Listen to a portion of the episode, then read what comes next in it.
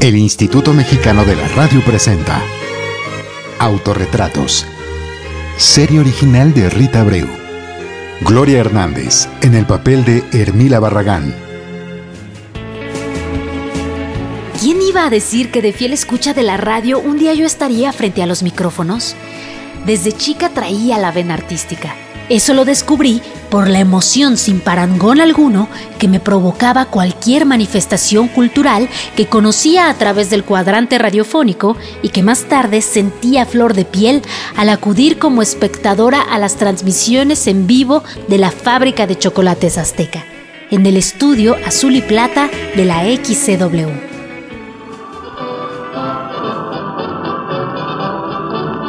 Azteca Sociedad Anónima, la fábrica que ha dado fama al chocolate en México, desea usted salud y felicidad en esta Navidad. Creo que antes que otro lugar en la Ciudad de México, yo conocí las instalaciones de aquella radiodifusora. Era muy pequeña cuando mi madre y mi padre decidieron que dejaríamos Michoacán y haríamos nuestra vida en la capital del país.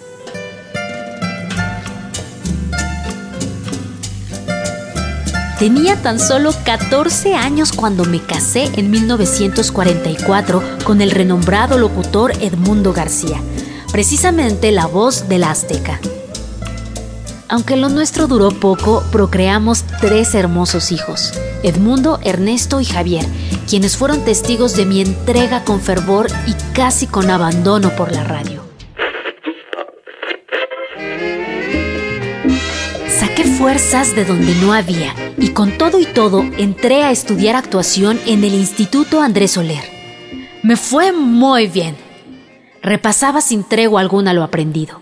Gracias a eso, al poco tiempo pude trabajar como actriz en Televicentro en 1952.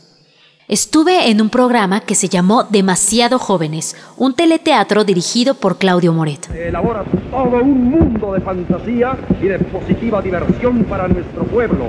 Este es Televicentro.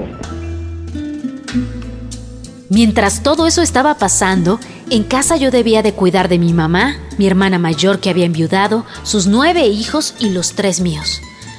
No sé cómo logré repartirme entre ellos y mi carrera eso sí, jamás regaté el cariño que por ellos y mis sueños tenía. Tras denodados esfuerzos, todo fue saliendo avante. También fue en 1952 cuando obtuve mi tan ansiada licencia como locutora. Tenerla es algo que me hacía mucha ilusión. La felicidad que sentí cuando me llamaron para hacer mi primer comercial es inenarrable, inefable, indescriptible. Bueno, ustedes se imaginarán, esa alegría no solo estuvo presente en mi primer trabajo como locutora, sino en todos, como aquellos donde presté mi voz para anunciar la lucha libre por los que me pagaban 15 pesos. Después de ello colaboré con Palmolive. Palmolive y embellezcase, Palmolive suaviza su piel. Y luego entré a la XW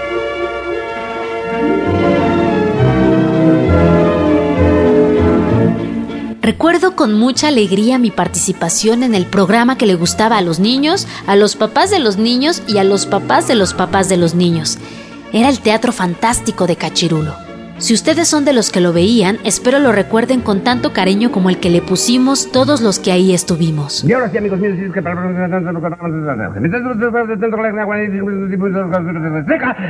como siempre, salud con el salud con presidente y adiós, amigos. Esa misma mañana Matilde de Frisac se ponía en contacto con Lupe Arriaga que regresó a buscarla y se hizo anunciar a través del criado con quien había hablado la tarde anterior. Lupe tuvo que esperar en un lugar cercano a la mansión hasta que se acercó un lujoso coche de caballos y se detuvo. Plácido, siga usted hasta el paseo de Bucareli y no se detenga hasta que se lo ordene. Vaya al paso, no tenemos prisa. Eh, sí, señorita Matilde.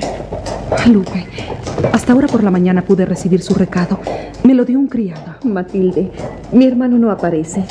Anteayer lo atacaron a balazos los gendarmes. Yo huí por la puerta de atrás de la casa donde estábamos. ¿Cerca de Atlampa? Sí, como se lo dije a usted. Chucho el Roto, otra emocionante adaptación del escritor Carlos Chacón Jr. Mil gracias por su atención. Fui Lupe Arriaga, la hermana del legendario Chucho el Roto. Esa historia fue un parteaguas para la radio mexicana. No por nada duramos tantos años al aire. Muchos sufrieron, lloraron y rieron con las aventuras que escuchaban todos los días a la hora de la cena a través de la XW. Por esa actuación recibí un trofeo de la revista Radiolandia. Ahora que les comparto todo esto me doy cuenta que no tuve mucho tiempo para otra cosa que no fuera la radio. En su momento no me percaté de ello. Aunque era mucho trabajo, jamás lo vi como una carga o un pesar, sino todo lo contrario, lo disfruté cada segundo. Quizá lo único que sí me puso un poco triste fue que cuando empecé en la locución soslayé en buena medida la actuación. Muchos me preguntaban por mi vida personal y decían, Hermila, ¿por qué no te volviste a casar? Y bueno, yo no tenía ni tiempo ni ganas.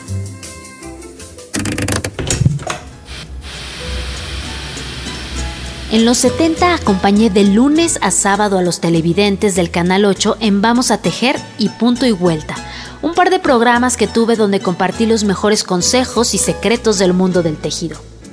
La respuesta del público fue tal que publiqué un folleto y un libro de tejido, los cuales se agotaron. Así es, antes todas las mujeres tejíamos.